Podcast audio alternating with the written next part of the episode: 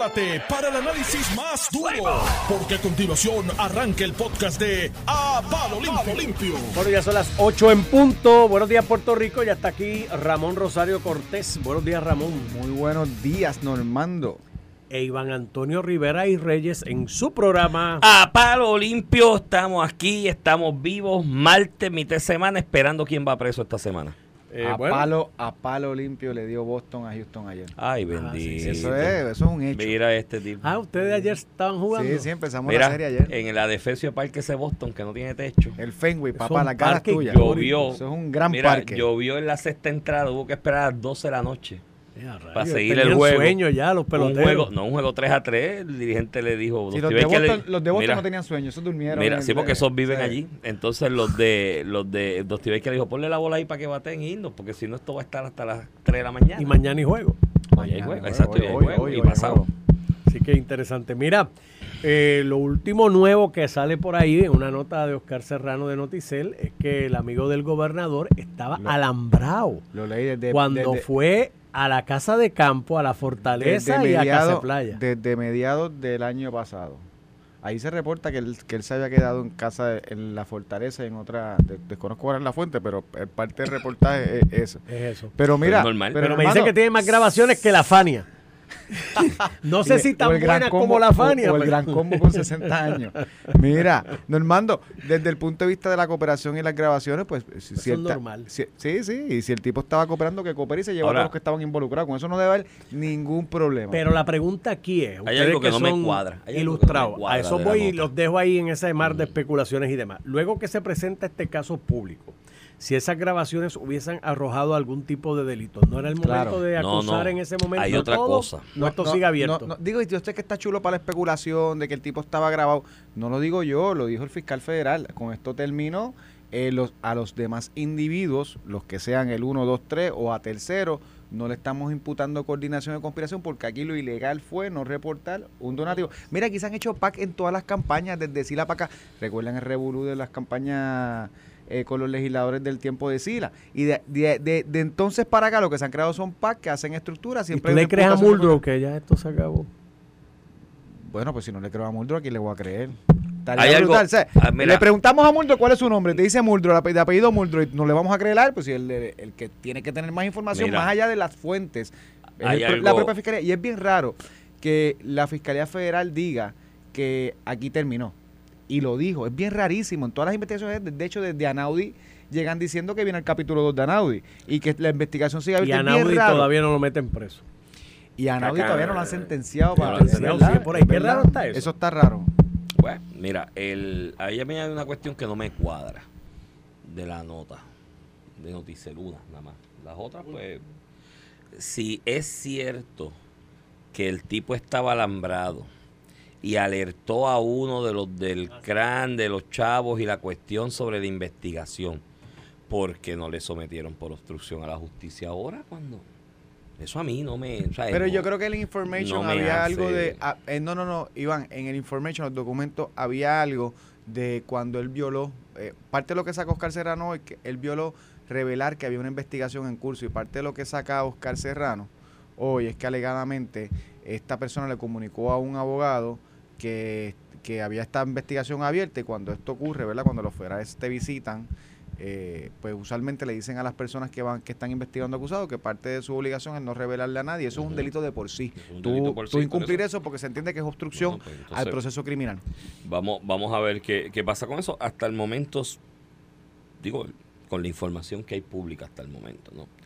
No sé si haya otra información que no se haya publicado hasta este momento, pero con la que se ha hecho pública hasta el momento y las inferencias razonables que tú puedas hacer de la que se ha publicado, ¿no? más allá de lo que se dice en hecho, aquí hay un caso de ocultarle información a los organismos federales sobre quiénes fueron los donantes. No solamente que es eso, que ya se declaró culpable una persona. Por eso. Y eh, hasta ahora es un caso de eso. Y los, federales, y los federales en su conferencia de mesa dicen eso. Hay sí un elemento estatal de coordinación. claro, pero eso es lo que, esa es la querella que hizo Luis la Vega. Que, ya, que, ya, se había hecho a nivel estatal. Lo hizo a Jorge Dávila y le hizo el propio Vega Ramos. Hicieron otra con. Hicieron otra nueva. Con lo que se develó en el Information. Y lo, por eso, pero es que yo no veo en el Information algo nuevo que vaya por el contrario. Por eso... No, no, pues está bien. Vamos a decir que el Contralor Electoral hace todas las investigaciones y rebusca por dónde vas a buscar. ¿Me entiendes? Porque tú probar, tú, tú, probar, que hubo una coordinación ahí en ese eh, ámbito. En, en lo veo, lo veo un poquito cuesta arriba. A nivel Digo, federal, repito, con lo que se ha develado. A nivel federal, y quiero explicarle un poquito la cuestión jurídica, a nivel federal, y esto viene desde el 2010, de hecho, cuando, y yo estuve a cargo de esa legislación, cuando se aprueba la ley 222, la del Contralor Electoral, se aprueba en el 2011 en respuesta a un caso del Tribunal Supremo de los Estados Unidos en el 2010, Citizen United, una campaña vinculada al Partido Demócrata. Este, y Hillary Clinton eh, en, aquella carrera que tuvo eh, a la presidencia eh, contra Obama en aquel tiempo. Contra Obama fue sí, contra Obama en aquel tiempo.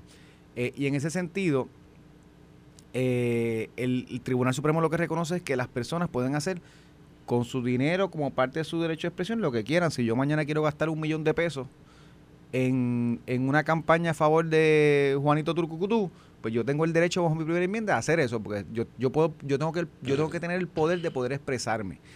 Y eso no le puedes poner límites, porque antes la legislación, tanto federal como la local, impedían que una persona que quisiera hacer campaña a favor de un candidato gastara o donara más de cierta cantidad. Y si este señor este lo dice, bueno, yo reconozco el interés que tú tienes de limitar eh, cuando es el candidato para evitar influencias indebidas. Y hay un interés del Estado de decir, yo no quiero que a un candidato le metan un millón de pesos directamente a su campaña porque eso se presta para que esté influenciado indebidamente. Y en ese sentido, es distinto cuando es un comité de campaña independiente. Yo no se lo estoy dando al, candidato, es que yo quiero, y eso es lo que... Hay críticas de este caso, eh, brutales, pero la decisión del Supremo, básicamente con, la ala conservadora apoyando esto, ¿verdad? La, la ala del Partido de, jueces nombrados por presidentes del republicano que creen fielmente en que la primera enmienda es la primera enmienda y es lo que dice ahí, tú no puedes estar limitándola por legislación eh, eh, a menos que haya un interés justificado, como es el caso del donativo al candidato directo, esa persona puede donar. Y de ahí, de ahí en adelante se hizo la ley 222 del 2011 en Puerto Rico y hasta en el gobierno federal y en los gobiernos estatales hubo cambios de ley tras esa decisión. Pues básicamente lo que aquí se regula a nivel estatal es que ese comité de, gastos independientes no tiene límite, lo reconoce así la ley 222, pero tiene que reportar eh, su, su presencia en Puerto Rico.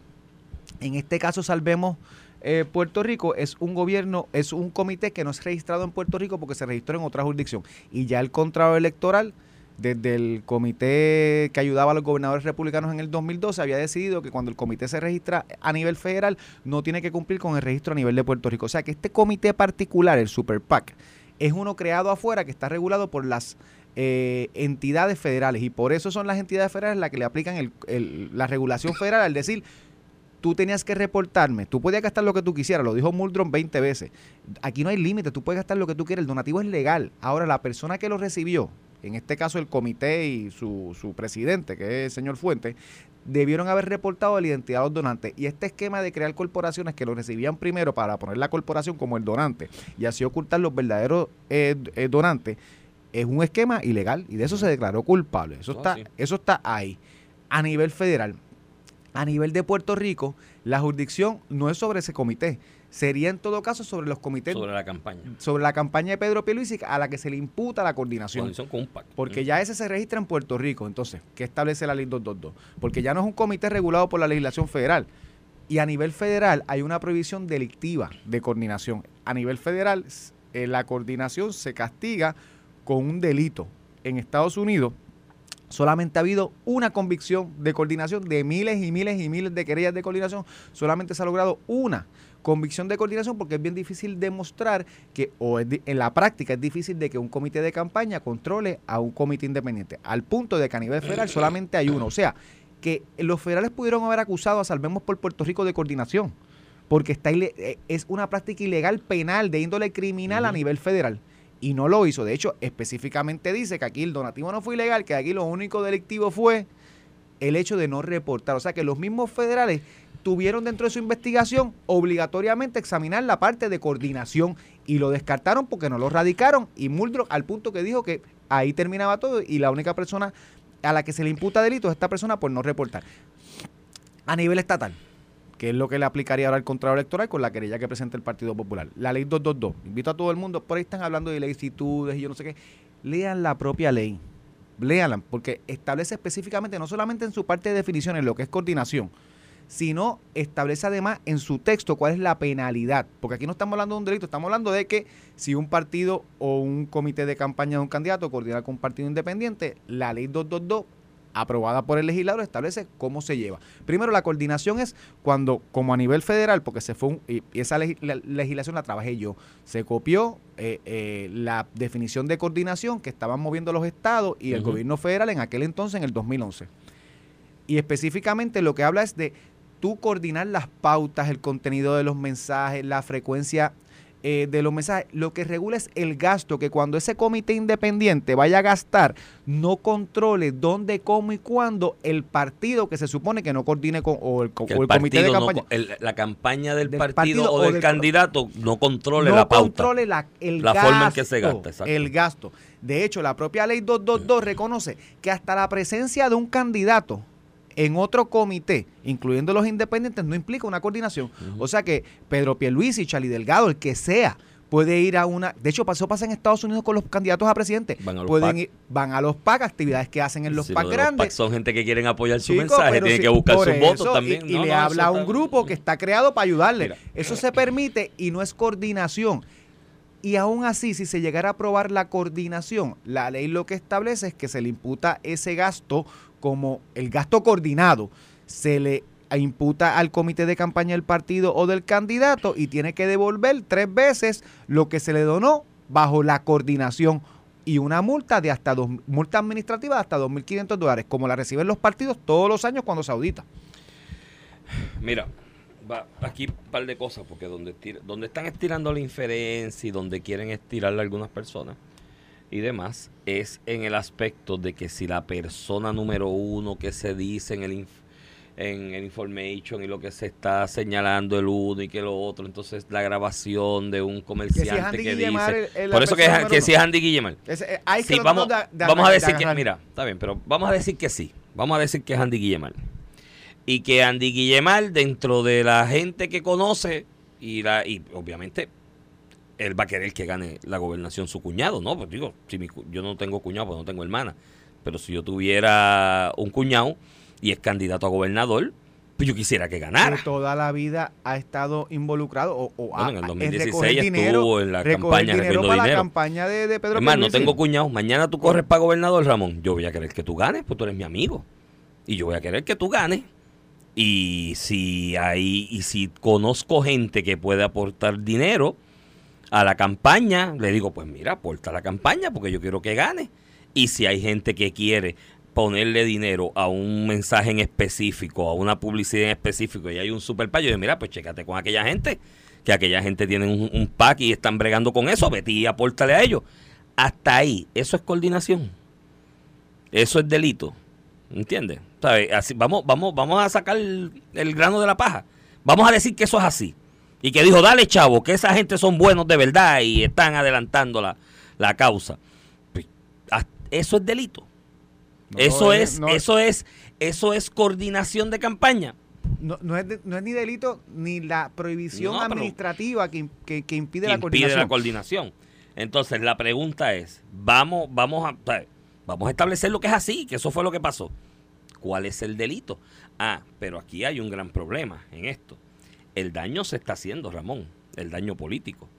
Se sigue haciendo el daño político porque no hay gente en el PNP, en tu partido, que defienda la acción y que se, vaya y que se vaya por los medios y le explique a la gente lo que está pasando de verdad y qué es lo que es delito y lo que no es delito y explicarle qué es lo que hay aquí. Entonces está todo el mundo callado. Y ustedes, los PNP, no tienen portavoces, no tienen quien los defiende. Hasta el punto que tiene que salir el propio gobernador. Tiene que salir su hermana, Cari, que le dirige la oficina, que es la esposa de Andy Guillemar, a aclarar el asunto porque no tienen portavoces. Entonces, que, quedando solo. Y se, le crea un es, se le crea un, problema. De percepción, porque aunque no sea. aunque no haya. No es delito, pero ya la percepción, porque en este país nadie lee Ramón en este. Bendito, pero si el sistema educa. En, en, en las pruebas, estas pizzas ¿En qué salíamos? Número 3000 de, de 2000. De 2000. La gente no lee. la gente no se toma la iniciativa de analizar las cosas, la gente no se lee una ley, no se toma el tiempo de entender cuál es la legislación que, que, que rige su democracia o sus procesos democráticos dentro de una realidad que es una aberración. Aquí nos aplica una primera enmienda de otro país, tú sabes, porque no somos parte de Estados Unidos, no tenemos legislador allí, nos aplica la primera enmienda. ¿Sabes? Esto para los changuitos que están por ahí.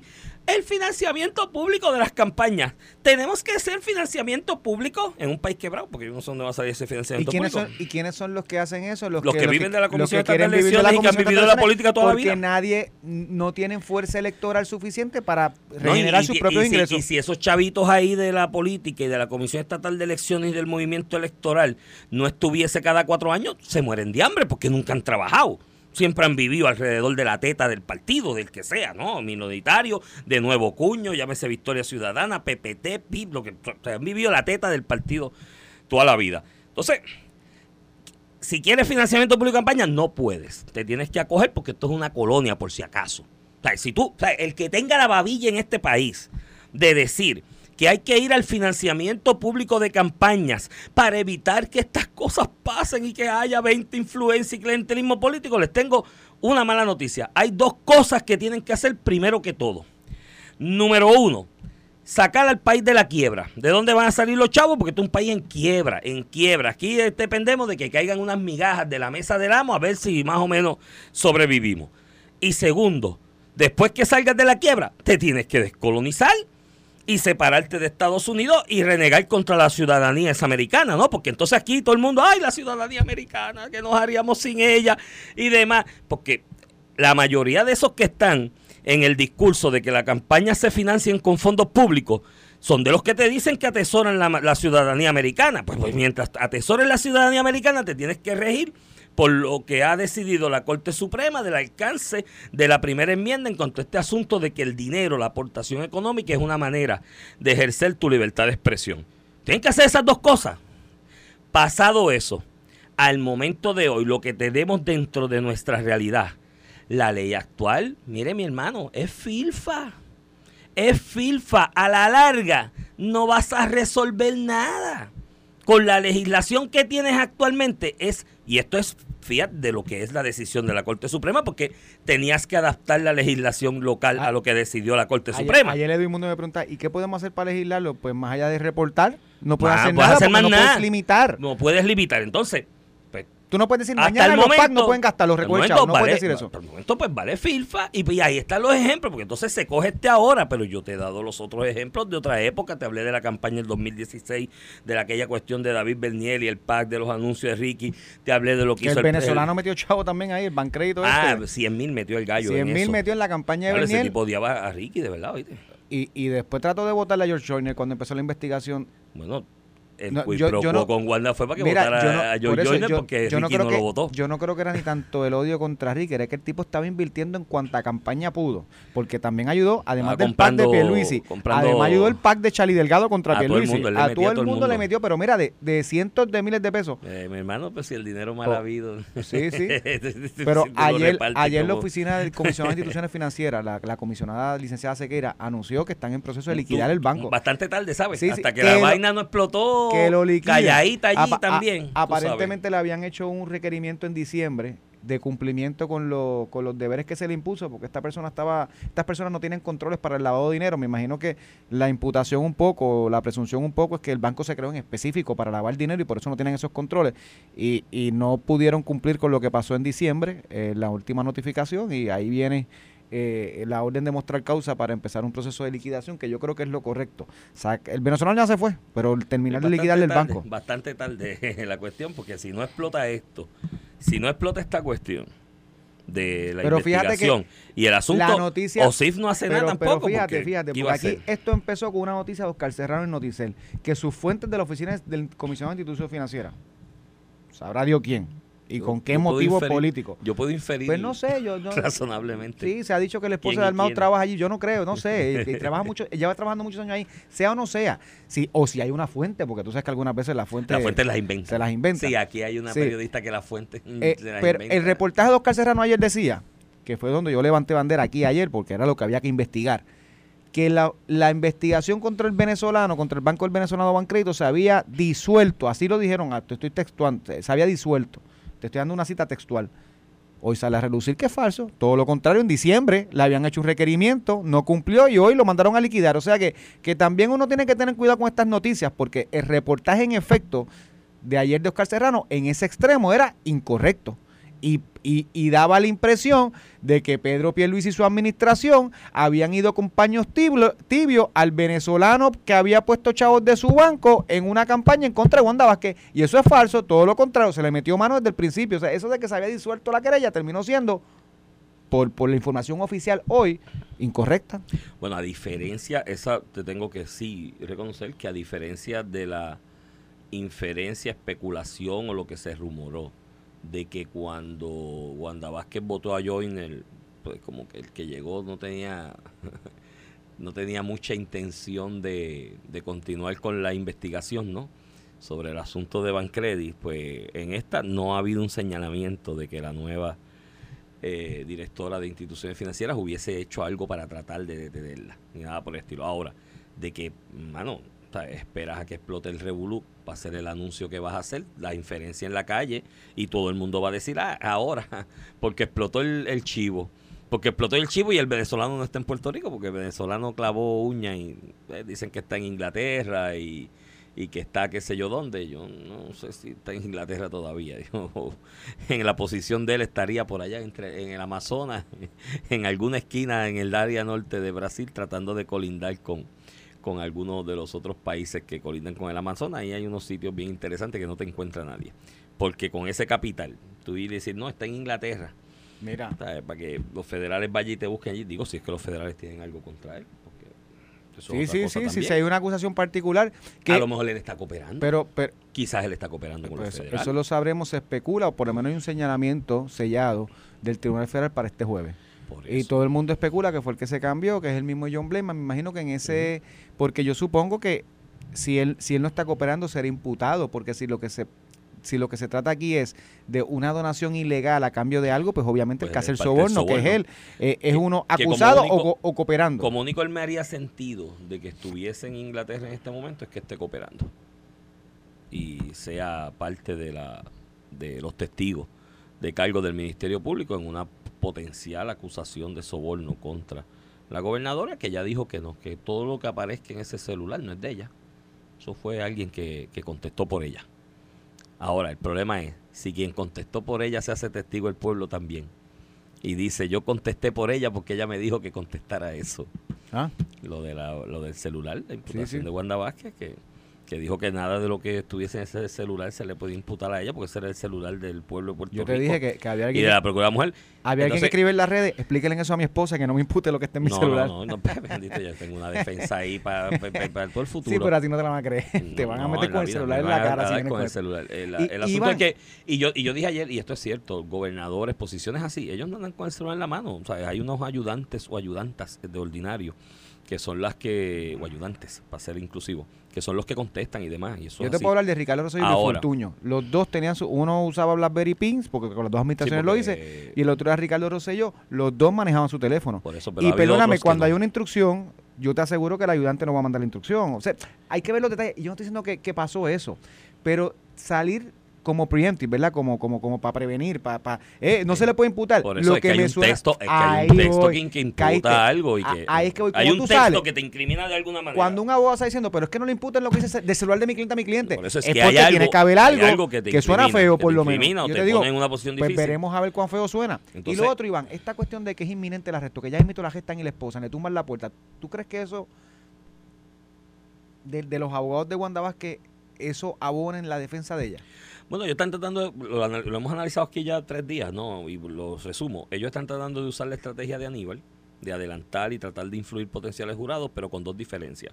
Wanda Vázquez no es Aníbal y no tiene la IQ de Aníbal, que tiene un juego de piernas, que era una cosa bárbara, y no tiene el poder que te da ser gobernador para estar en constante comunicación con el pueblo. Ni creo que, digo, no creo que tenga los tres millones y medio de Aníbal para pagar a Thomas Green o algo similar a Thomas Green. Y segundo, la pregunta que me está rompiendo la cabeza, porque su abogado habló el viernes de un equipo de investigadores, todos ellos ex agentes del FBI que han hecho una investigación profunda y saben cómo se va a defender. ¿Quién está pagando todo eso? Porque para mí Don Wanda Vázquez es una doña que fue empleada de carrera en el gobierno casi toda su vida, después procuradora, después su esposo juez. Si tú sumas esos dos salarios, eso no llega a 200 mil pesos al año. Quítale contribuciones, quítale mantener los hijos, quítale pagar la casa, quítale pagar los carros. ¿De dónde salen todos esos chavos por una investigación como esa? Porque eso es caro, tú contratar tres o cuatro investigadores y ponerlo a trabajar. Sí, sí, es carísimo. Y un caso ¿Quién paga eso? solamente en abogados es carísimo. ¿Y quién paga eso? Pues, pues me vi, eh, yo no quiero imputar eso, Iván, porque no, pero una buena pregunta es los ahorros de una vida se vayan en un proceso como este. Digo, pues hipotecar la casa, puede, pero, la casa, pero, la, que en pero hasta ahora. Así, tú hipotecas, hasta, Sí, pero hasta, ahora yo no tengo, hasta ahora yo no tengo esa respuesta y no como que nadie la ha preguntado. Bueno, yo sí te puedo decir cómo lo, cómo lo, cómo lo subsidió Aníbal Acevedo Vila. Cogieron donativos anónimos un y trajeron un abogado que tenía... No, los donativos no fueron la campaña, fueron un telemaratón. sí, a una fundación que crearon para eso. Son anónimos porque nadie sabe quién metió los mira, chavos. hicieron un telemaratón, ponían a... Como no eran con fines electorales. ¿Tú sabes hasta quién cantaba en la tarima en los telemaratones? ¿Quién es? Hasta Roberto Vigoro cantaba. Mira. Y cuando Roberto cantaba, todo el mundo tiraba chavo ahí para que... chavo para irse. Sí, sí. me voy, tira chavo. Se si llenaban los zafacones de chavo. Si, si te callas, estoy chavo. Oye, Mira, yo tuve un par de actividades de SIGA, pero, pero como 20 pesos yo Pero como no era con fines políticos alegadamente, porque era para la defensa de él, no reportaron quién dio los donativos, porque alguien pudo haber dado 100 no, mil no, pesos. No, porque eran radiomaratones, ah. maratones llegan allí los chavos. Sí, sí, pero no, no tenías la necesidad de reportarlo al Contralor. Claro, porque eran donativos a una fundación O, o en aquel caso el auditor electoral. No eran fondos para campaña, eran para su defensa. Por eso, está bien, pero no sabemos quiénes fueron sus donantes. Pudo ser que alguien llevó un cheque de 100 mil pesos, es lo que te quiero decir. Y dos, no, que en cheque no lo iban a llevar. a cargo Mira, de un contratista Ramón, en cheque, en cheque te aseguro que nadie lo Esto fue el podcast de a, Palo Limpio de Noti1630. Dale play a tu podcast favorito a través de Apple Podcasts, Spotify, Google Podcasts, Stitcher y notiuno.com.